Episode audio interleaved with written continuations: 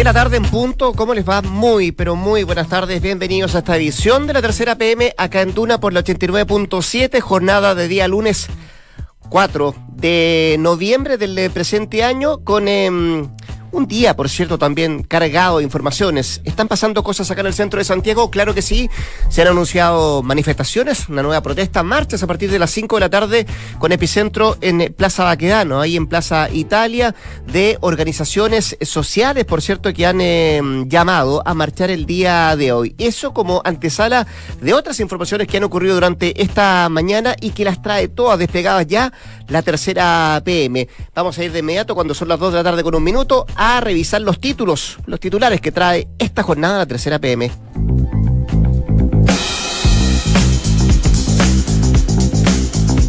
Destaca hoy día como principal titular las dos miradas que conviven en el Instituto Nacional de Derechos Humanos. Declaraciones de Mico desestimando violaciones sistemáticas abrieron debate al interior del instituto. Ese es el principal titular que destaca hoy día la tercera PM, pero además se hace cargo de varios otros temas, las cifras de desigualdad comunal que antecedieron al estallido. Esto según Evópoli. Es otro de los temas que destaca la tercera PM. También nos hacemos cargo de Fuad Se han ido personas mucho más importantes que Claudio Castro y la DC se ha mantenido incólume. Esto a propósito de la renuncia del alcalde de Renca a la colectividad de la Falange, que por cierto ha generado bastante ruido al interior de la democracia cristiana. Destaca también hoy día la tercera PM el modelo Bachelet o el de Macron el dilema de la moneda para su gran diálogo ciudadano. Esto raíz del anuncio que había eh, manifestado el gobierno el fin de semana de que iba a comenzar esta semana los diálogos ciudadanos. También destaca hoy día la tercera PM y nos vamos a hacer cargo también de este tema a 30 años de la caída del muro de Berlín. La mayoría en Europa del Este cree que la democracia está amenazada son parte de algunos de los títulos que destaca hoy día la tercera PM, cuando son las 2 de la tarde con dos minutos. Nos vamos de inmediato al detalle de las informaciones, partiendo por el principal titular que destaca hoy día la tercera PM de estas dos miradas, de estas dos almas que conviven al interior del Instituto Nacional de Derechos Humanos. Esto a raíz de las declaraciones de quien dirige ese instituto, Sergio Mico, eh, desestimando violaciones sistemáticas que abrieron el debate, por cierto, al interior del instituto. Y esto está dado por varias cosas, ¿ah? varias contingencias que tienen que ver con, con situaciones que se fueron dando desde que comenzó el Estado o se decretó por parte del gobierno el estado de excepción constitucional, eh, se llevó adelante también los toques de queda y comenzó a actuar el Instituto Nacional de Derechos Humanos, como decía yo, a la cabeza de Sergio Mico. Y desde ahí en adelante, desde esa fecha en adelante, cuando comenzaron las manifestaciones el pasado día 18 mm, de octubre, hemos em, recibido información de diferentes instituciones y organismos. Hemos visto, por cierto, imágenes de televisión em, de diferente calibre también que habla de situaciones que tienen que ver con las violaciones de em, los derechos humanos en nuestro país básicamente bajo el actuar de las instituciones que están encargadas del orden. Eh, y muchos han hablado también de revisar el protocolo de actuar de estas instituciones que están encargadas del orden y básicamente lo que pasó en ese entonces cuando estaba decretado el estado de excepción constitucional del actuar también de las fuerzas militares. Y se ha instalado ese debate, se ha instalado esa situación, pero esto se acrecentó en las últimas horas a raíz de una entrevista que entregó el propio Sergio Mico, que entre otras cosas el director del instituto daba cuenta de desestimar la ocurrencia de violaciones sistemáticas a los derechos humanos en nuestro país, que han dicho muchos, eso ha provocado una especie de un fuerte debate entre los consejeros del instituto, que, de, dicho sea de paso, hasta ahora estaban reunidos en la sede del organismo ahí en la comuna de Providencia básicamente apunta que los dichos del prisionero de la democracia cristiana evidenciaron las dos miradas que coexisten al interior del instituto sobre la forma en que ese organismo debe afrontar su rol ante el movimiento social que estalló, como decíamos, el pasado 18 de octubre.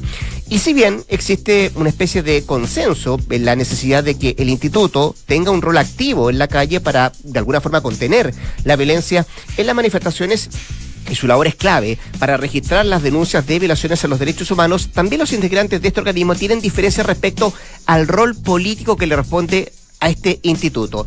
En el ala más progresista del Consejo del Instituto, representada por ejemplo por Consuelo Contreras, está también Salvador Millaleo, de Guerra y Margarita Romero, dicen ellos que, o al menos se eh, especula con que fue mal evaluado que ayer el propio Mico desestimara la existencia de violaciones sistemáticas a los derechos humanos en nuestro país sin que el punto se haya debatido y sin tener, dicen, el análisis de la forma en que se han aplicado los protocolos de fuerza de carabineros.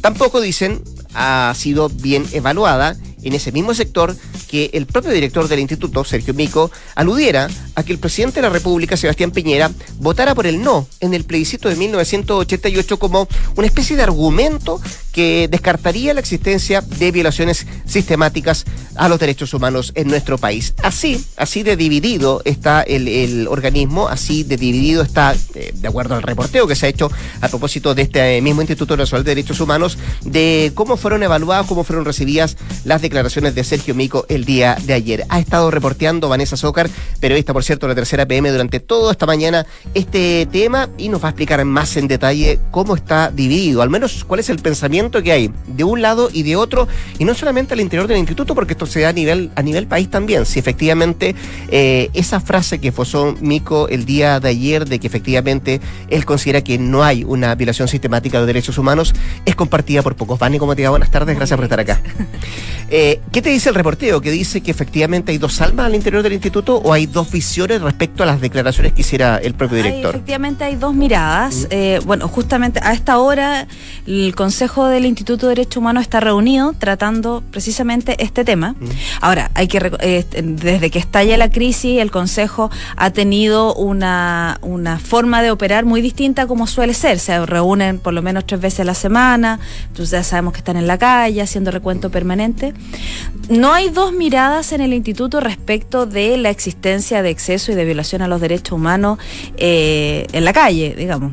Eh, ahí la, mayoría del Consejo ha aparecido eh, uniforme frente al accionar de, de, sus de sus personas en la calle y han apoyado a Mico. Claro, cierran filas porque además hay una serie de querellas que se han ido presentando y en el último tiempo han ido aumentando ese número de querellas que se han ido presentando, ¿no? En el trabajo que se está haciendo en la calle, en eso no hay duda.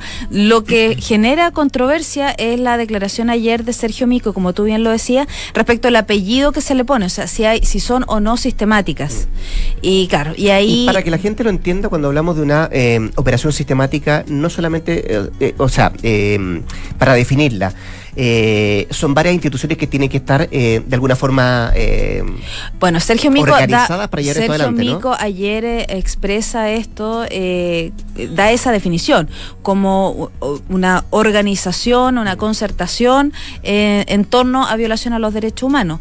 Y eso es precisamente lo que no hay consenso dentro del mismo instituto. Y abogados de derechos humanos que dicen no necesariamente tiene que existir que hay una interpretación legal de, de a qué corresponde de violación sistemática. No necesariamente dicen tiene que existir una concertación, una, una coordinación, sino que la omisión por parte del Estado, dejando ser eh, que la existencia de violación a los derechos humanos, podría configurarla. Son distintas miradas y hay una cosa bien leguley, una discusión bien leguleya al respecto, mm. que es parte de lo que se está discutiendo hoy día en el Consejo. Y hay una mirada y hay una discusión que va más allá eh, dentro del organismo por un lado, Sergio Mico está eh, bien resguardado y tiene hartos apoyos internos, pero hay un sector que se podría decir más progresista, representado por Consuelo Contreras, las consejeras eh, eh, del instituto, que tienen una mirada eh, distinta respecto de cómo, cómo hay que abordar el tema de las violaciones sistemáticas y ellos dicen, no, no dicen hay violaciones sistemáticas, dice esto es una discusión que no hemos dado. Eh, Al interior del, del, organismo. Claro, claro. O sea, esta es la discusión interna, lo que hemos podido eh, transparentar de lo que se dice adentro. Dice, no hay una, no podemos afirmar que hay, pero tampoco podemos afirmar que no hay. Mm. Por en tanto, no se ha investigado, no se han investigado eh, profundidad los protocolos de, de la Fuerza Armada, los protocolos de carabineros. Entonces, es verdad, lo que dice Mico dice, no, no, no tenemos evidencias de que haya, pero ellos dicen, tampoco tenemos evidencia de que no haya. Entonces, es complejo. Complejo que el instituto salga, a través de su director, salga a negar la existencia de violaciones sistemáticas cuando no se ha hecho un análisis. porque eso no está resuelto, no hay evidencia ni para un lado ni tampoco para el otro. y aventurarse con una declaración de ese tipo, eso es lo que se le critica a Mico. Claro, y lo otro que generó bastante ruido interno eh, es que él hace alusión al presidente Sebastián lo, lo Piñera. hace poco rato, lo del plebiscito del 88. Claro, entonces dice, en tanto se argumenta de que eso podría ser una pseudo prueba de que no existiera. Dice, no, no, no hay elementos como para configurar ni una cosa ni lo otro y que no corresponde. Hay un debate interno ahí interesante que no correspondería que el, que el director del Instituto de Derechos Humanos salga a avalar la actuación de, del gobierno en tanto aludiendo al pasado de un político, en este caso el mm. presidente Sebastián Piñera. Mm, hay dos almas respecto, dos visiones respecto a la declaración que hace Mico. Tú decías también ahí solo una alma o una visión respecto al actuar que lleva el organismo en en las calles. En ese sentido no hay, no hay Y la pregunta que te quiero hacer, Vanessa, es, ¿hay dos almas o hay dos visiones respecto a cómo lo ha hecho Mico como director del instituto? ¿Está, por ejemplo, en cuestionamiento su, su cargo, su rol? No, no. No, no, llega tanto esto. No, si bien hay, ha habido organizaciones, ONGs que han hablado hoy día, desde las declaraciones de ayer, han hablado de la salida de Mico, tratando de empujar la salida de Mico, y efectivamente hay ruido interno entre los funcionarios y un sector de, del Consejo, pero la es una actuación bastante respaldada y, en ese sentido eh, incluso el sector eh, más progresista o más crítico de la mirada que tiene Mico eh, no coincide en que tenga, esto tenga que derivar una salida. Es una discusión y un debate y un debate que, que se está dando de hecho.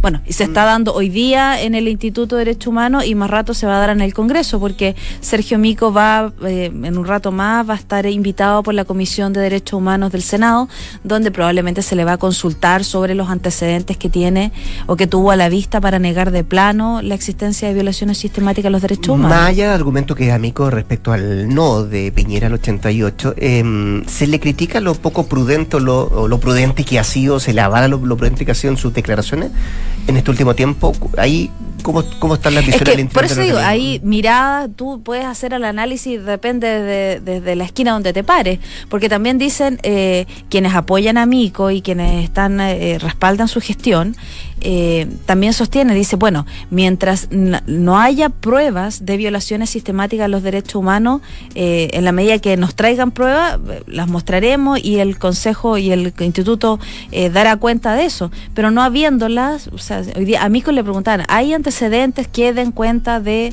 que uno pudiera pensar en la existencia de violaciones sistemáticas? Y él dice, no.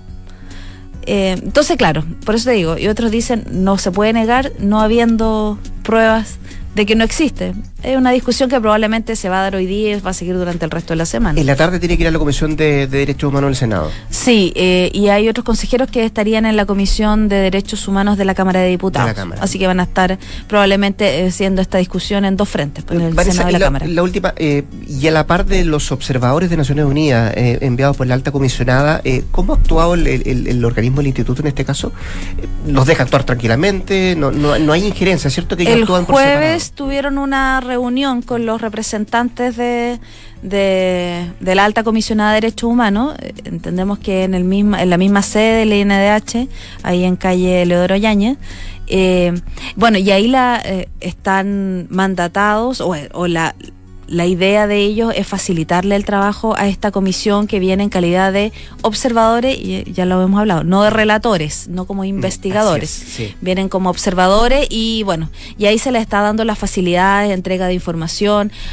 Ellos vienen como organismo independiente, vienen con su propia agenda, no, no, no es una agenda que tengan que compartir con el INDH. El INDH le está haciendo facilitador de los antecedentes que posee y está tratando de, de alivianarles la carga probablemente en estos días que van a estar acá observando. Doña Vanessa Zócar, periodista de Tercera PP, muchas gracias por, eh, por estar acá, que estén muy bien. Muchas gracias. Chao. Dos de la tarde con 13 minutos. En Duna, escuchas la Tercera PM con Rodrigo Álvarez. Sigamos avanzando en los temas, por cierto, que hoy día trae la tercera PM y hay así como, como eh, a ver, las violaciones sistemáticas ha sido un tema recurrente que se ha escuchado mucho, o ha sido un concepto que se ha utilizado, o, como lo conversaba por cierto con Marisa, mal utilizado en el último tiempo. Hay otro que también se ha usado bastante y tiene que ver con los llamados cabildos, reuniones de diferentes grupos, gremios, organizaciones que eh, se han dado eh, a propósito de que estalló la crisis en nuestro, en nuestra, la crisis social en nuestro país. El fin de semana proliferaron bastante de aquellas y hay un antecedente también que tiene que ver con eh, reformar la Carta Fundamental, reformar la Constitución de nuestro país. ¿Hay historia de esto? Bastante. Andrés Muñoz, periodista de la tercera PM, junto a nosotros para contarnos de algo que está bien reciente. ¿Cómo te va, Andrés? Buenas tardes. ¿Y tú, Rodrigo? Muy bien. y que se implantó eh, el 2016, si no me equivoco, en abril de 2016, que fue lo que llevó adelante la expresidenta Michelle Bachelet, la llamada Asamblea Constituyente y los diálogos ciudadanos. ¿Qué hay de aquello? ¿Cuánto de eso que se, que se conversó en su momento, eh, con observadores incluso, eh, llegó al Congreso y eso está descansando en el Congreso hace mucho rato, ¿no? Claro, eh, eh, eh efectivamente, el 2018 se presentó un proyecto de nueva constitución, de hecho hay un proyecto, hay dos proyectos en el, eh, que ingresó el gobierno de Michelle Bachelet, uno el, que reforma el capítulo 15 y, el otro que ya ingresa una, un nuevo texto constitucional. pero hay que diferenciar porque efectivamente hoy día el gobierno, para salir de, la crisis social, convoca este diálogo, a estos diálogos ciudadanos para recoger impresiones y de demandas ciudadanas que hoy día son importantes para mucha gente, eh, pero efectivamente eh, durante el gobierno de Bachelet eh, esos, esos diálogos que también se impulsaron tenían un fin, que era la, nueva constitución. Mm. Aquí el gobierno de Piñera no está buscando una nueva constitución, tampoco veta ese tema en caso de que salgan esos diálogos, sino que es un proceso todavía de consulta, ¿no? pero a pesar de que... De consulta en, en varios ítems. Claro. varios temas. En varios temas, sí, y, que, tienen que ver básicamente, son, son nueve temas, y, los nueve temas giran en, torno a, la, agenda social que propuso el, presidente Piñera eh, pocos días después de que estalló la crisis, ¿no? Eh, y eh, efectivamente, desde el gobierno de Sebastián Piñera se han contactado con personas de el proceso que participaron en el proceso constituyente de Michelle Bachelet para conversar un poco de la metodología y también de la sistematización que se realizó de, esa, de, esos, de esos encuentros para ver qué se puede replicar, ¿no? Y hoy día en, pude conversar con el subsecretario de Desarrollo Social, Sebastián Villarreal, ministerio eh, que lidera Sebastián Sichel y que va a estar a cargo de, de este gran diálogo ciudadano, que recordemos que así se llama, gran diálogo ciudadano que tuvo un primer, eh, un, primer apronte el fin de semana recién pasado, el día sábado, que hubo una serie de reuniones que encabezó justamente Sister. Exacto, y, que va a ser liderado por alcaldes. Eh, eh, ese es el gran punto que está dando impulsar el gobierno de Piñera, porque pone a los alcaldes como los protagonistas de estos diálogos, al ser ellos, alcaldes de oposición y de oficialismo, al ser ellos quienes van a, convocar a, las personas a participar de estos diálogos.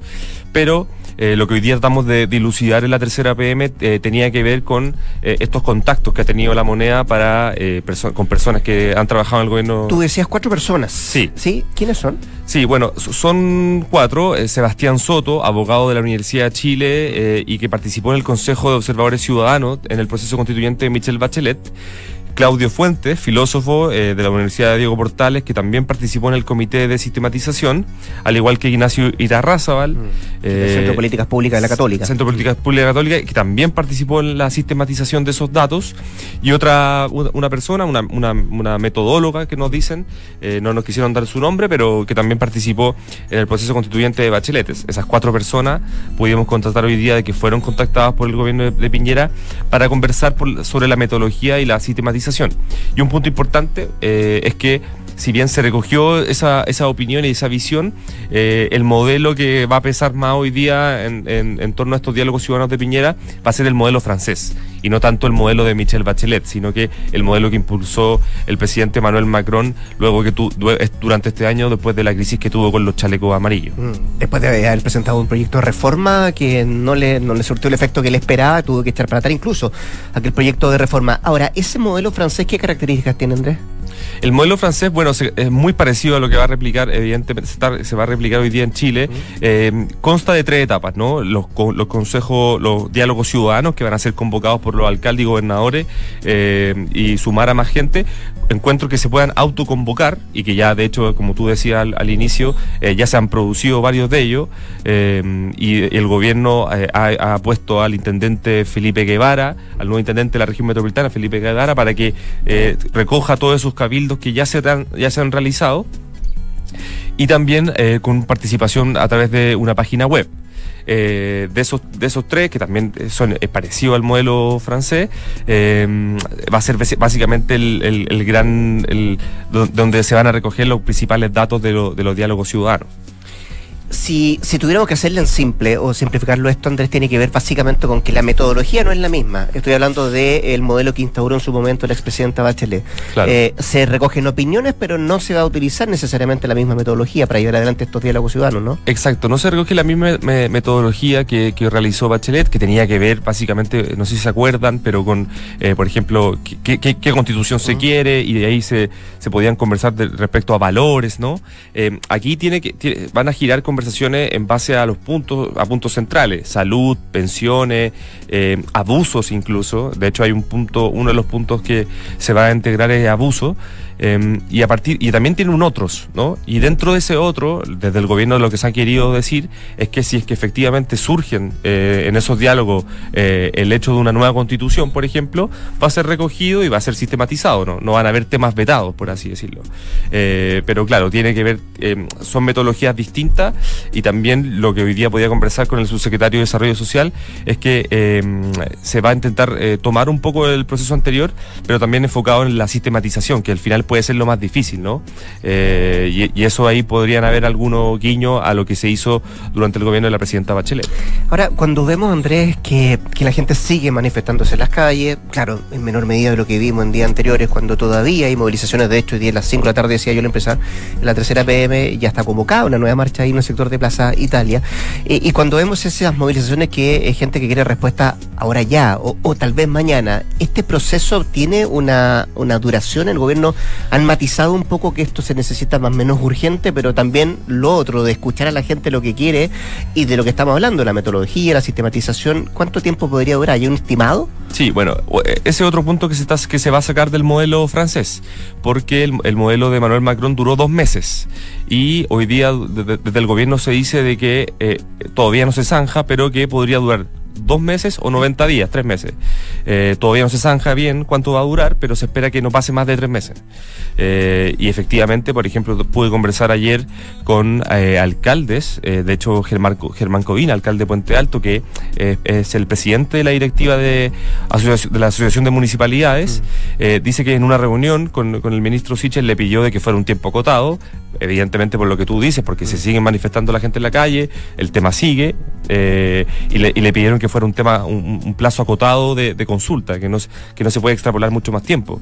Eh, efectivamente para eso, para lograr eh, tener respuesta eh, rápido. Avanzaste harto tú en el reporteo, pero entiendo que hoy día las cuatro y más luces de este proceso, ¿no? Hoy día, claro, hoy día el Consejo, el Consejo de la Sociedad Civil del, Ministerio de Desarrollo Social se reúne, es un consejo que se reúne bastante poco al año, justo tocaba una reunión que venía pactada de antes, antelación, antes de la crisis, y lo que me comentaban un poco hoy día es que básicamente va a girar en torno eh, a, escuchar al ministro Sichel eh, sobre, sobre la, metodología y cómo se viene el proceso de diálogo ciudadano impulsados por el gobierno. Durante esta semana también se espera que eh, se detalle efectivamente la, metodología.